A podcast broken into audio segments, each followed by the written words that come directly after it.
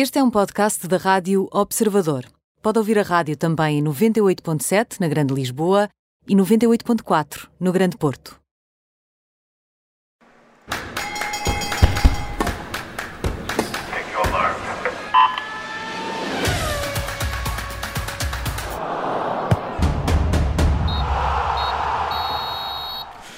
Seja então bem-vindo a este Nem Tudo o que vai à Rede é Bola, com Bruno Roseiro, Mariana Fernandes, também com a Filomena Martins e comigo Aníbal Rebelo. Ora, na segunda parte vamos falar sobre Jogos Olímpicos e por isso vamos ter connosco o nosso medalha de ouro, Carlos Lopes. Mas para já vamos eh, à notícia que está a marcar esta manhã. Eh, o afastamento de Portugal do Euro, uma derrota eh, por 1-0 num jogo que, Bruno, até nem foi muito mal por parte da seleção de Fernando Santos. É, é, aquela última imagem que fica sempre, mas infelizmente também vale, vale de pouco, não é? Porque sexta-feira vamos estar a jantar a ver o Bélgica e Itália e não a preparar live vlogs e emissões especiais de Portugal, que era aquilo que todos nós uh, queríamos. Um, não há cá vitórias morais nestas coisas, não é? Não, até uh, quando, quando tu tens o melhor do mundo, a, questão das vitórias morais não existe, até porque ele próprio, infelizmente, e, e também podemos falar nisso mais à frente, acaba por perder uma oportunidade que se começava a construir para, para ser outra vez bolador, não é? Porque nós olhamos aqui à volta e não há propriamente um jogador que nós possamos dizer, e eu não vou muito na teoria do Kanté, eh, acho, acho que o Kanté é um jogador extraordinário, acho sobretudo que tem uma história de vida fantástica eh, que deve ser contada por toda a gente, mas o Kanté não é propriamente jogador de bolador, portanto estavam aqui a criar-se condições para o Ronaldo eventualmente poder ir à sua sexta bolador, também isso caiu, Uh, e, e ficámos aqui no meio de tudo isto com figuras, com revelações, com decepções. Uh, e, e, agora dá-me tua tática para saber. Vamos, vamos seguir aqui para, as, é para as grandes figuras. Vamos, vamos falar então. De, já estavas com o Ronaldo, vamos então agora olhar aqui para o Ronaldo e para o Pepe são, eu, para mim são as, as, duas grandes figuras. O Pep ontem foi fantástico. O, o Pep vou deixar para a Filomena. O ah, então- Ronaldo uh, tem,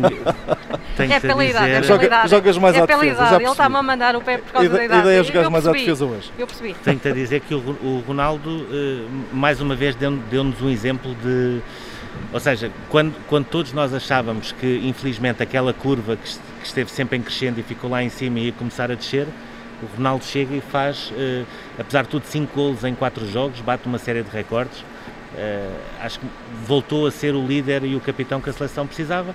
Não conseguiu marcar quando era mais preciso, mas ainda assim acho que claramente fica como uma das figuras desta equipe. Filomena, e o Pepe? É impressionante aquilo que ele ontem fez. Eu acho que de repente ehm, nós vimos no mesmo jogo desaparecerem os dois, os dois jogadores fundamentais da, da Bélgica, não é? Ehm, um deles claramente o Lukaku, o outro de Bruyne, mas apagaram-se uh, claramente um por causa do João Palhinha, o outro claramente por causa do Pep.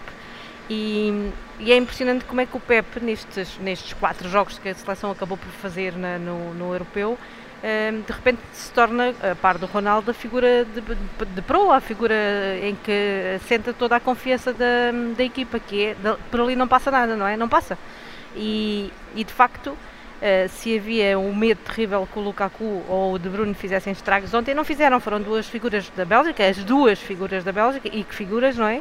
E não passaram, uh, não se viram, uh, desapareceram e o Pep depois acabou o jogo uh, mais à frente, mais à frente da defesa e ainda a ir lá à e frente, ainda com força Exatamente. para tentar. Como é que alguém consegue aquilo? Eu confesso que a idade dele não, já não podia com uma gata pelo rabo, como costuma dizer. Ele consegue correr, correr, correr, correr e os dois jogadores que mais influência acabaram por ter ontem não foram os mais novos, que entraram depois até frescos, como o João Félix, Uh, apesar de eu não achar, como o Keane achou que o Félix jogou assim tão mal, eu, achou que ele, eu achei que ele até entrou bem, mas de facto as duas figuras que acabaram com mais força, com mais força na equipa, acabaram por ser os mais velhos, o Ronaldo e o Pepe. Vamos agora, vamos agora às, às, duas grandes revelações eh, deste, deste europeu, em termos de seleção nacional. Eh, vamos colocar aqui os nomes de Renato Sanches e João Palhinha. Bruno. Sim, eu, eu, vou começar pelo João Palhinha. Eu acho que o Renato não vale a pena. Aliás, o Renato tem uma bola na primeira parte ontem que nem vale a pena estar a, a ah. argumentar muito mais sobre Só a importância uma. que ele tem. Portanto, meter a bola em velocidade como se fosse um, um miúdo de 16 anos e ir buscar la do outro na lado rua, a jogar na rua. com o Witzel, que não é propriamente também um menino eh, nem inexperiente nem com falta de qualidade, uh, acho que diz muito. Em relação ao Palhinha, aquilo que mais me surpreendeu foi uh, dois pormenores. Eu acho que muitas vezes uh, consegue-se ver o que é que é um jogador e a campanha de um jogador em pormenores E uh, o Palhinha, no jogo com a França, tem um pormenor, para mim, uh, que deve ser valorizado, que é ser ultrapassado pelo Pogba na bola que o Rui Patrício depois desvia ao poste, de uma maneira que, que ficou, digamos assim, uh, mal na fotografia, e cinco minutos depois consegue fazer uma jogada onde passa a bola por entre as pernas do Pogba, continua em frente e consegue levar a bola lá à frente. Portanto, isto mostra também aqui uma força mental importante. E aquilo que se viu ontem no jogo com a Bélgica, que é Uh, o Ruben Amorim teve uma expressão interessante o ano passado uh, que dizia que o, o Palhinha era fundamental na equipa dele até ter amarelo, porque a partir do momento em que tivesse amarelo já não lhe servia para aquilo que ele pretendia. E mesmo com o amarelo, uh, mesmo sabendo que já estava tapado por aquele agarrão do, ao Lukaku e depois a falta que acabou por lesionar o, o De Bruyne, nunca deixou de ir mais à frente, nunca deixou de recuperar bolas, acabou como o jogador com mais bolas recuperadas, mais bolas interceptadas, mais remates até, apesar de terem ido quase todos para a bancada, mas mais remates a aparecer também na zona de, de finalização e tudo isto jogando de uma forma completamente diferente daquela que ele joga com o Sporting, onde tem uma linha a 3 e aqui uh, obriga a processos completamente diferentes. Portanto, até por aí, para mim, foi a grande revelação. O Renato, pronto, vamos deixar, vamos deixar as imagens correr porque aquilo que se viu ontem foi, foi extraordinário. Impressionante, aliás mudou a equipa, aliás quando ele saiu, que é uma, uma saída que eu uh, confesso que é a única mudança na equipa que eu estranhei da parte do Fernando Santos e que eu acho que se ele tivesse continuado em, campo, não sei se a gente não teria conseguido mesmo o empate uh, e o prolongamento pelo menos porque eu claramente dos, dos quatro jogos que fizemos acho que foi o, o jogo em que mais jogámos à bola e claramente o Renato teve aqui um papel fundamental naquele, naquele jogo. Ora, quem, quem decepcionou foram Bernardo Silva e, e Bruno Fernandes. Os foram dois as grandes notas negativas, não é? Os dois Manchester. Excesso, excesso, excesso, era isso, excesso de, de, de, de, de relva nas pernas, é isto? Acho que o cansaço do, do, do, das eu acho que o Bruno Fernandes me decepcionou mais uh, do que o Bernardo Silva e custa-me muito dizer isto, porque eu, em termos de jogadores, uh, dos dois, de, de, da forma como eu gosto de os ver jogar, eu gosto mais do Bruno Fernandes, acho o jogador mais completo do que o Bernardo Silva, apesar de eu achar que o Bernardo Silva é mais explosivo. Uh, mas o Bruno Fernandes, como se costuma dizer, em termos futebolísticos, é, é, enche-me mais as medidas, eu acho o jogador mais completo. Claramente muito cansados, muito o Bernardo por causa de ter chegado à Liga dos Campeões, presumo, Uh, o Bruno Fernandes uh, pelo, pelo, pelo que fez durante toda a época no, no United, uh, mas sem chama, sem faísca, sobretudo o Bruno Fernandes, mesmo ontem quando, quando entrou não, não, não soltou o jogo como, como nós esperávamos que soltasse. O Bernardo claramente o outro não é o Bernardo que nós, que nós conhecemos e isso notou-se muito na equipa e teve um impacto muito grande, sobretudo no início de, de, destes jogos. O Bruno Fernandes nunca deu à equipa aquilo que, que podia ter dado, ou que aquilo que seguramente nós sabemos que ele pode dar, e isso marcou de alguma forma esta equipa no início, sobretudo no primeiro jogo e no segundo. Uh, e, e, pronto, e, e, aconteceu, mas não se pode pedir tudo às vezes, não é? Agora, Fernando Santos uh, lança já o jogo para a frente. Temos o, o Mundial do Qatar, é para já aí. Que, um ano e meio. É, exato, é, é para aí que, que, que, se vai concentrar esta seleção. Um, o, que, o que é que podemos esperar uh, de, do que, do que aí vem. Fernando Santos e Ronaldo mantêm-se.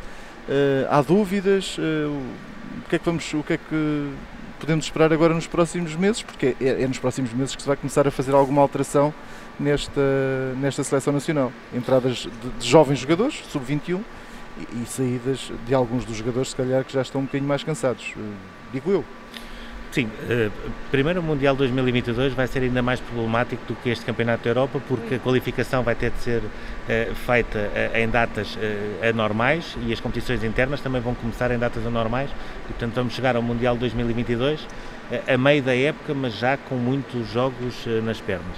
Em relação à seleção, tenho duas grandes dúvidas. Uma primeira que tem a ver com a possibilidade de Pep continuar ou não na seleção. Uh, lá está. Uh, era, era, bom que fosse eterno, mas eh, não é. Vai lá chegar aos 40 anos, né? se, se assim ficasse, por aí, 40, né? 40. Estou a dizer, Sim. deve ser por aí. Né? Ou seja, porque em relação ao, ao Ronaldo, há poucas dúvidas que, que, vai, que vai fazer o Mundial, até porque me parece que será, digamos assim, a última competição da dupla Fernando Santos-Ronaldo. Portanto, não é Sim. só Ronaldo, é de Fernando Santos e Ronaldo. Um despedir-se-á quando o outro se despedir, Sim. não é? Acho que Nenhum- é- esta é uma é um Nenhum treinador vai entrar eh, com essa questão de Ronaldo para resolver. eh, poder andar ou não andar, eh, não tenho dúvidas. E depois existe aqui uma outra situação que tem a ver com o enquadramento que se poderá fazer ou não de- dos jogadores sub-21, porque nós temos um plantel vice-campeão europeu de sub-21, temos o melhor jogador do Campeonato da Europa de Tivemos, sub-21, tivemos um que entrou, que entrou ontem, Entrou, estreou entrou, ontem e- e, e entrou o. Dalot, portou-se à altura, que, na- que na esteve, realidade. que esteve à altura. O, o Chamado de férias, não é? Exatamente. O exatamente. Pote e o Nuno Mendes n- não chegaram a jogar, mas, eh, mas também já são mais valias que já andam na seleção. O Nuno Mendes é uma dúvida, porque é que não entrou ontem, mas pronto. Mas isto sou eu.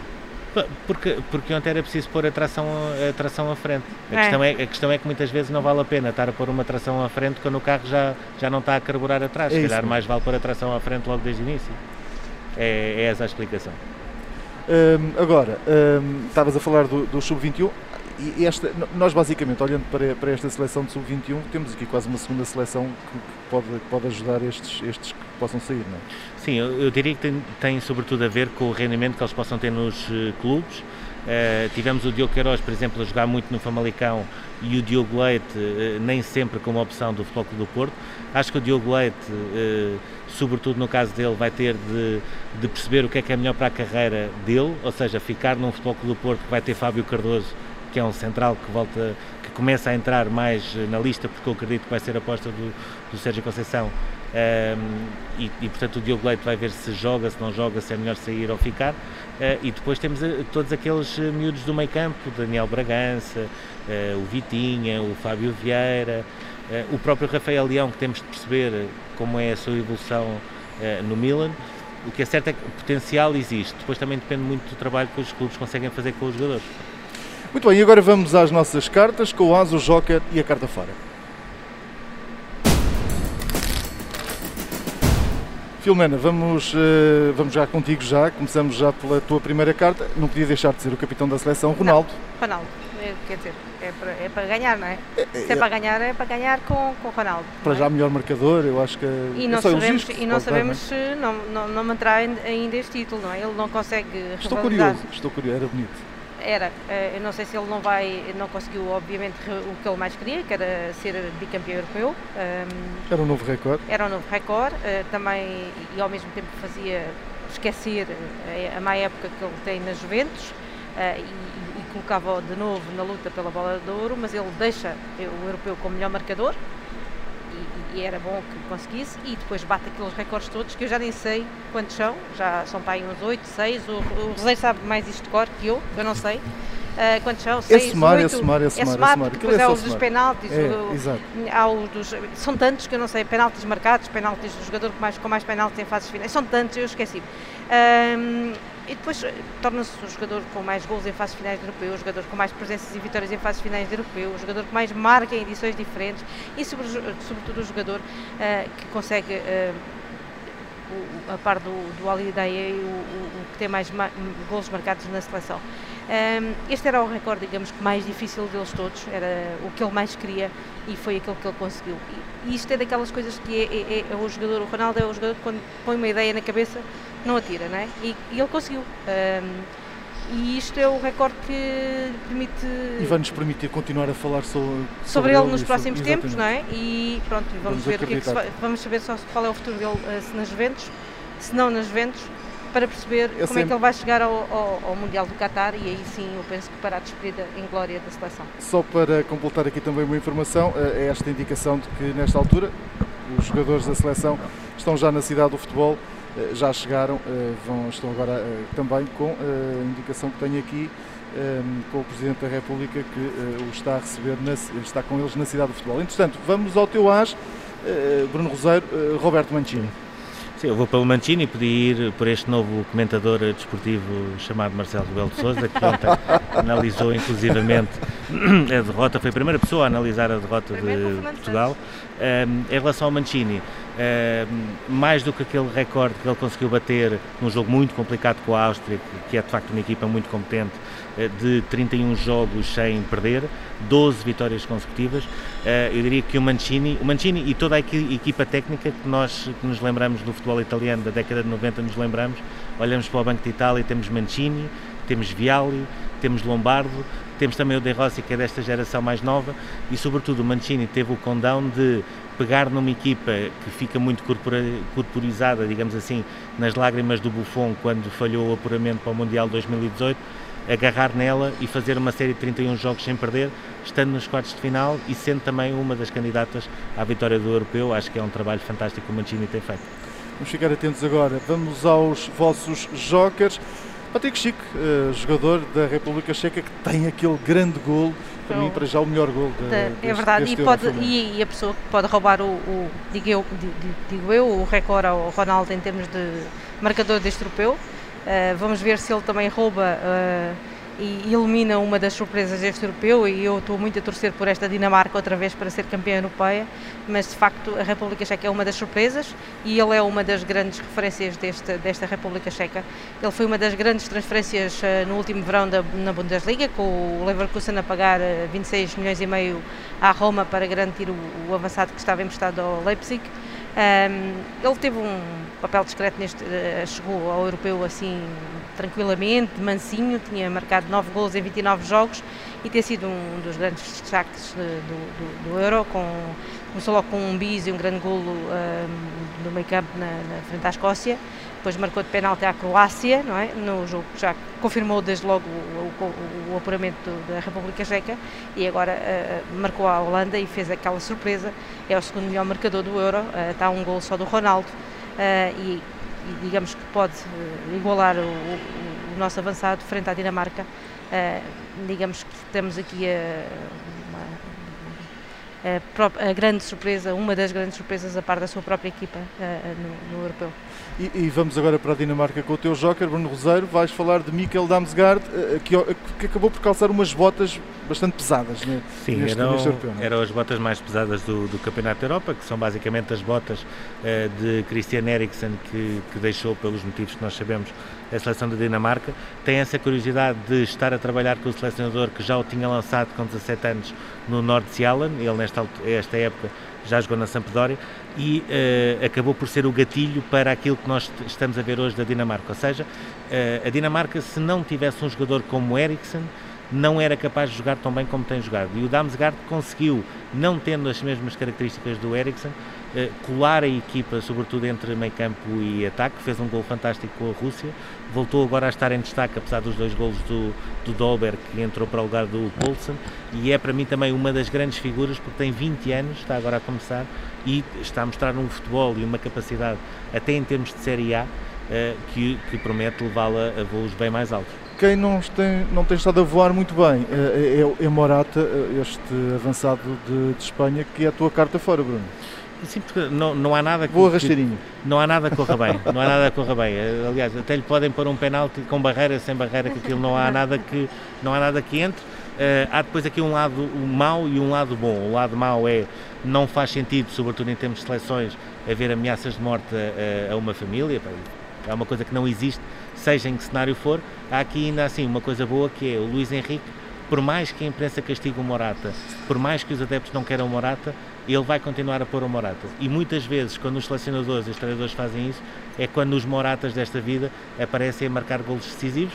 Vamos ver se será também o caso desta Espanha. Filomena, tu trazes um treinador eh, que por acaso é, é português, é nosso, que não lhe correu bem esta foi a grande desilusão, a, a, a não é? Grande Foi uma das... com a Polónia e Paulo Sousa. Exatamente, mesmo com, com o Lewandowski, que parecia estar a voltar ao, ao melhor Lewandowski, não é? Ao habitual eh, Lewandowski, mas uh, Paulo Sousa sai, sai mal, sai sem conseguir eh, nada com a Polónia uh, um dos piores treinadores nacionais em seleções estrangeiras depois de Artur Jorge na Suíça em 96 e de Fernando Santos na Grécia em 2012 uh, e também a colocar Portugal num caminho que seria bem diferente neste Euro em que iria cruzar se a Polónia estivesse apurado com, com os Países Baixos e depois com a Dinamarca nos quartos. Portanto, carta fora para o Paulo Carta Sousa. fora para o Paulo Sousa. Vamos agora para o túnel.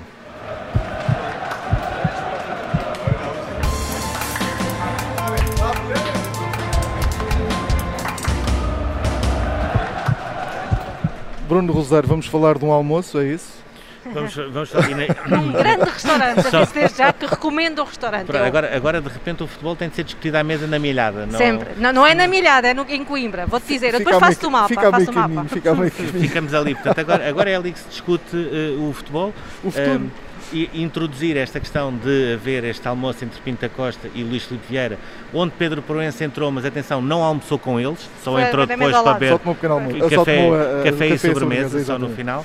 E uh, lançar também aquilo que vai ser o nosso verão por uma razão, e, e muitas vezes não é só no futebol, uh, é também nas modalidades. Em relação ao futebol, dizer que eu acho que vai haver surpresas e, e entre clubes grandes, jogadores formados num clube podem ir parar a outro e não é só o João Mário, que é, que é o nome que se, está, que se anda aí a falar, há mais que podem acontecer isto. Nas modalidades, acabou o pacto de, de não agressão que existia entre Sporting, Benfica e Porto, há jogadores, o POCA passa do hockey do Futebol do Porto para o Benfica, uh, uh, há jogadores de, do basquete do Sporting convidados para o Benfica, agora o Porto também está a tentar o Valdez, que é do handball do Sporting, portanto vamos ter um verão quente mais uma vez, sem pactos de não agressão, sem pactos cavalheiros e com, uh, e com, e com tudo a almoçar na milhada. 94. E, e, com tudo, e com tudo, com tudo na milhada. Com tudo na milhada, parece-me lindamente. Vamos agora não para... é na milhada, em Coimbra. Em Coimbra, oh, está, está, corrigido, mas é ali na zona. O leitão é o mesmo. Não é não, olha que não, olha que não.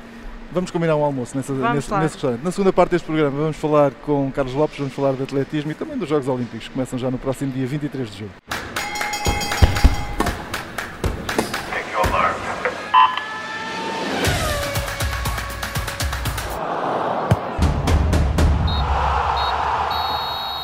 Segunda parte deste Nem Tudo o que vai à Rede à Bola, junta-se agora a esta emissão uh, de aniversário Carlos Lopes. Antes de mais, uh, boa tarde, obrigado por uh, estar connosco, Carlos. Muito boa tarde. É com todo Ora, prazer eu estou presente.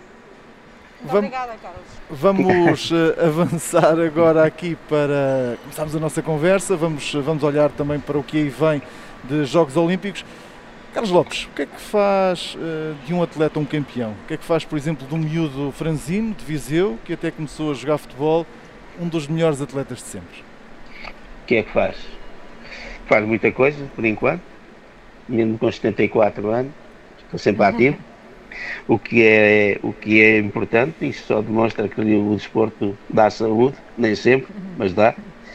Mas que, e que é para mim prazer continuar Vivinho da Silva, como, é nós, como se costuma dizer, e acima de tudo uh, acho que vivo, não vivo de memórias, mas vivo do presente e que é assim que, que eu vejo uh, a minha vida e que me revejo né, nesse sentido e como digo é, é estar sempre focado naquilo que é a essência da vida.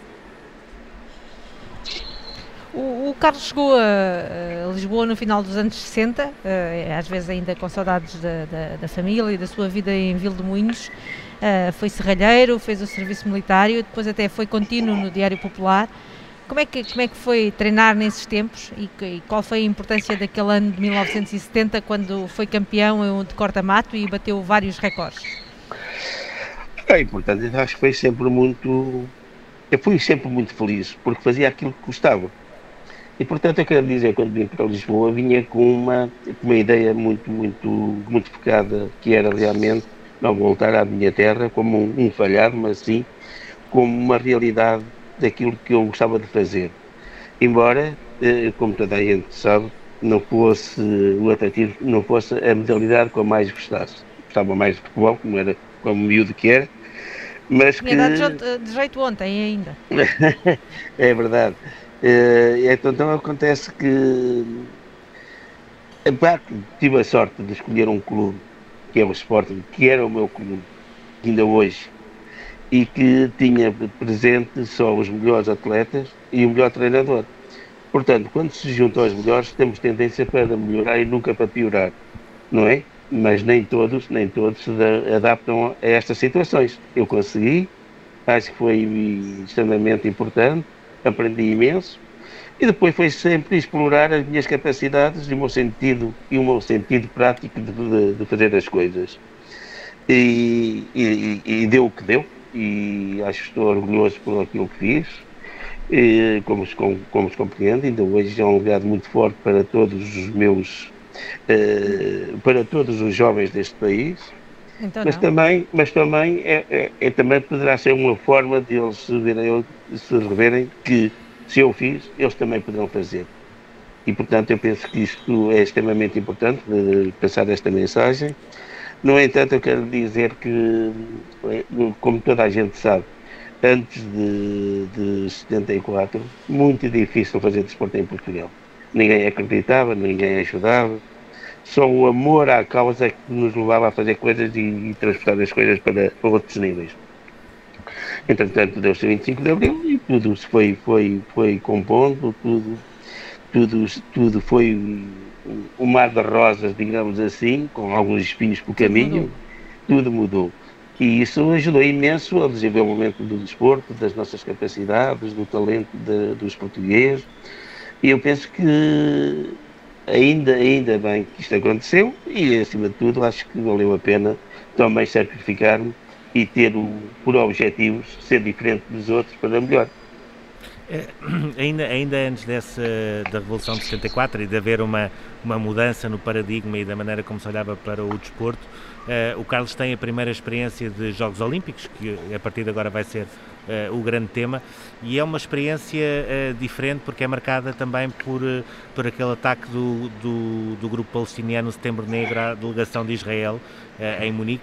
Aquilo que eu lhe perguntava era, sendo os primeiros jogos, qual, foi, qual era a percepção que os atletas tinham uh, daquilo que tinha acontecido? Ou seja, porque não havia internet, não havia telemóveis, as comunicações eram diferentes.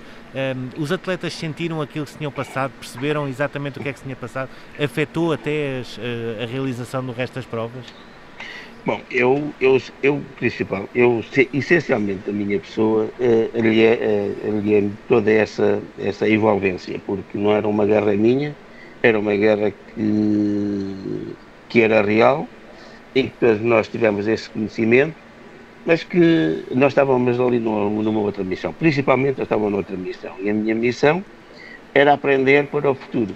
Era aprender imenso. E, portanto, eu quero dizer que esses jovens me ensinaram imenso, que eu passava mais tempo nos centros de treino e, na pista do que propriamente no centro do, do, no, na, na, aldeia olímpica, porque eu queria ter conhecimento, queria, me, queria aprender imenso e acho que isto foi, isso foi realmente um, um, abrir, um abrir de novos horizontes para aquilo que eu pretendia. E, e portanto eu quero dizer que realmente a gente sentiu, uh, ficámos um pouco, um pouco aflitos, mas também de certa forma à margem dessa realidade, porque nós estávamos ali para fazer, um, tínhamos o nosso compromisso e dentro, de, dentro desse compromisso, é, tem, todos nós tentamos fazer o melhor que havia e o melhor possível. E eu corri três provas, que foi os 5 mil, 10 mil e extremamente constante. Não passei das eliminatórias em nono lugar, mas numa da, da prova de 5 mil tive um azar tremendo que me pisaram o sapato, fiquei sapato e perdi ali logo 200 metros, fiquei logo à margem e fora de, de, de hipótese de ser apurado para ir à, à final. Epá, mas são as contingências da vida, portanto, é, é, a vida é isso e, e o desporto é, é, é, é, isso mesmo. Não é? Com as de uns, tornam campeões outros e com, e com, e, e, e, com habilidade a gente vai, vai levando a água ao nosso caminho. Carlos, foi a seguir a essa participação também que, como estava a dizer, o, o professor eh, Mário Muniz Pereira deu um murro na mesa ao dizer que Portugal tinha atletas tão bons como os outros e que não conseguiam, não, não podiam era continuar a ter a preparação que tinham e que era preciso dar o, o pequeno salto para uma espécie de semi-profissionalismo e depois uh, foi aí também que acabou por dar o salto para ser campeão mundial de corta-mato e ganhar depois a seguir, uh, já a 74, a prata nos Jogos Olímpicos de 76. É, é, é, é com tudo isso, digamos assim, que se tornou, ehm, digamos, prata e ganhou aquela medalha em 76, certo? Certo. Uh, pois, Luís Pereira sabia uh, uh, das nossas capacidades, das nossas potencialidades, Agora, não era com treino de meia hora ou 40 minutos ou 50 minutos que se podia ganhar medalhas olímpicas. Isso é mais que viável e está, está demonstrado tudo isso, não é? Portanto, eu quero dizer que ele tinha um lote de 5, 6 atletas, que era do melhor que havia, e não era por acaso, andávamos todos envolvidos nos melhores meetings eh, do momento, da, da, na altura, E, portanto, ele tinha, eh, tinha a percepção de que com um bocadinho mais de paciência, com um bocadinho mais de treino, com um pouco mais de, de, de, de consciência daquilo que éramos capazes de fazer, as coisas melhoravam imenso. Epá, depois tive a felicidade, eh, logo em março, eh, ser campeão do mundo, e isso fez acreditar ainda mais toda a gente, nomeadamente os atletas e o professor Luís Pereira. E quando cheguei aos jogos só perdi, porque fui enganado, e muito bem enganado, mas também com essa derrota demonstrei e deu-me e deu a certeza que também tinha capacidade para fazer mais e melhor. Infelizmente não estive nos Jogos de 80 em Moscou porque tive o problema da lesão dos tendões daquilo, porque senão aí teria ganho mais uma medalha, possivelmente a Douro, e hoje se calhar ainda era mais feliz do que aquilo que sou. E, mas isso não aconteceu, portanto, é os tais azares, é os tais azares, e, e, que nós temos que saber gerir muito bem, embora a sofrer, embora a sofrer, mas temos que saber gerir muito. E portanto eu acho que foram momentos que, em que o próprio professor Muniz Pereira teve a coragem e a determinação de saber impor e que os dirigentes de então, os, os nossos políticos de então, lá conseguiram abrir um bocadinho a pestana e deram, e deram a possibilidade também com a consciência que nós tínhamos de que se calhássemos, se calhar hoje o atletismo ou o desporto em Portugal não era o mesmo. Quando, quando fala aí de que foi enganado na, na final de 76, uh, eh, eu recordo, o, o, Carlos tinha uma frase uh, curiosa que dizia que um bom, ser bom observador numa corrida era meio caminho andado para, para chegar à vitória. E nessa corrida andavam os ingleses e os belgas a fazer o jogo entre eles e teve de ir para a frente da corrida logo na, na oitava volta. Uh, quando diz que foi enganado foi porque teve de ir demasiado cedo para, para a frente e depois o Viran aproveitou no final? ou, ou acha que que a estratégia do, do Viran era mesmo aquela uh, para depois acabar por ganhar como acabou por acontecer? Olha, eu quero dizer que a estratégia tem que ser montada dessa forma. Embora eu tivesse já conhecimento, já em 72 o Laço Vida fez precisamente a mesma coisa. Portanto, dali a gente sabia não ia levar nada, não é? Daquela forma. Agora, aqui foi um exatamente, foi que realmente, tanto os belgas como os ingleses, que tinham três a três atletas de competição, ninguém quisesse assumir um pouco da corrida e forçar aquilo para um ritmo mais elevado. É pá, pronto, tive um exatamente, tive um exatamente nisso, fui eu, foi, foi azar, mas que tive que assumir eu o papel, tive que assumir o papel de ir para a frente e, e gerir a corrida de forma a que eu, no mínimo, fosse segundo, porque eu sabia que aqueles últimos 51 segundos à última volta eu tinha muitas poucas hipóteses. E, portanto, e quando, quando aquilo aconteceu, portanto, aquilo não foi, para mim já não era novo, não foi novo. Agora, essa coisa da observação é porque eu, quatro anos antes, percebi tudo e de todos aquilo que podia acontecer nos anos seguintes. Epá, mas pronto, é, mas isso vale o que vale. Mas o, o, o Viren foi o seu, o seu grande adversário durante toda uma carreira? Foi o principal adversário não, que apanhou? É pá, os nossos, eu principalmente, sempre disse e digo, continuo a afirmar, os meus adversários não eram os atletas, mas sim o cronómetro. O cronómetro é que comanda, é que comanda o destino do, das vitórias. Não são os, porque já em 84 eu dizia, pá, o meu adversário maior é os 42 195 metros, não são nada depois, não é? Porque, de facto, o cronómetro é que comanda o destino de todos nós. E se nós estivermos preparados e, e costumo também dizer que em Jogos Olímpicos só se vai para ganhar, não se vai para bater recordes. Pode acontecer, mas não se vai. É pá, porque os Jogos é, é, um mundo à parte, é uma prova à parte, é, é distinta de todas as outras, porque ou se está preparado para ganhar, ou então Deus, Deus nos acuda porque não temos hipótese nenhuma. É? E portanto, teve... naquela altura, nestas alturas, nós temos que valer o dobro daquilo que é normal no dia a dia. Carlos, estávamos aqui a falar também uh, que teve, e já o falou aqui, teve uh, algumas lesões. Uh, foi, foi inclusive aconselhado por, pelo mestre Kobayashi a fazer acupuntura. teve algum sucesso com, com, esse, com esse trabalho. Depois estava a preparar a maratona de, de 84 e foi atropelado aqui bem perto, do local até onde nós estamos agora, aqui no, perto do Estádio da Luz. O que é que achou naquela altura? Achou que era ali que tinha acabado tudo ou olhou para a perna que tinha esfolado e continuou a treinar? É, um tipo quando, anda ar, quando vai no ar, um tipo quando vai no ar nem se lembra de coisa nenhuma. Já está, quando a gente se lembra já está no chão.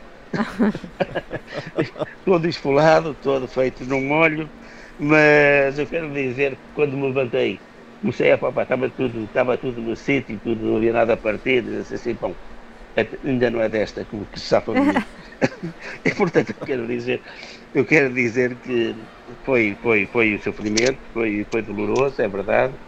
Uh, ainda fui para, para os Estados Unidos a fazer tratamento. Mas passados 10 dias estava tudo tranquilo, tudo, tudo feito. Aliás, só estive dois dias parado, não sempre podia treinar, porque estava realmente muito ferido e tudo em ferida. Mas de, tudo foi aliviado a carga. Agora, não estava no, aquilo não estava no programa, nem estava no programa ser um candidato a presidente do esporte e ser atropelado por essa gente. O Levato Faria aí, aí o Levato Faria não, não esteve bem, não esteve bem. Ou até não gostava de mim.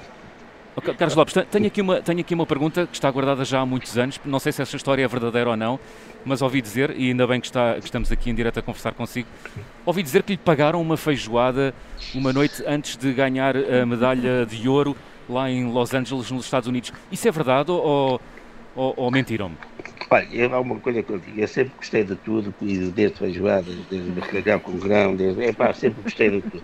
Mas acho que eu sou, era louco. então eu vivi, vivi, enganado mais de 30 anos, foi isso? Epá, mas, epá, mas gosta.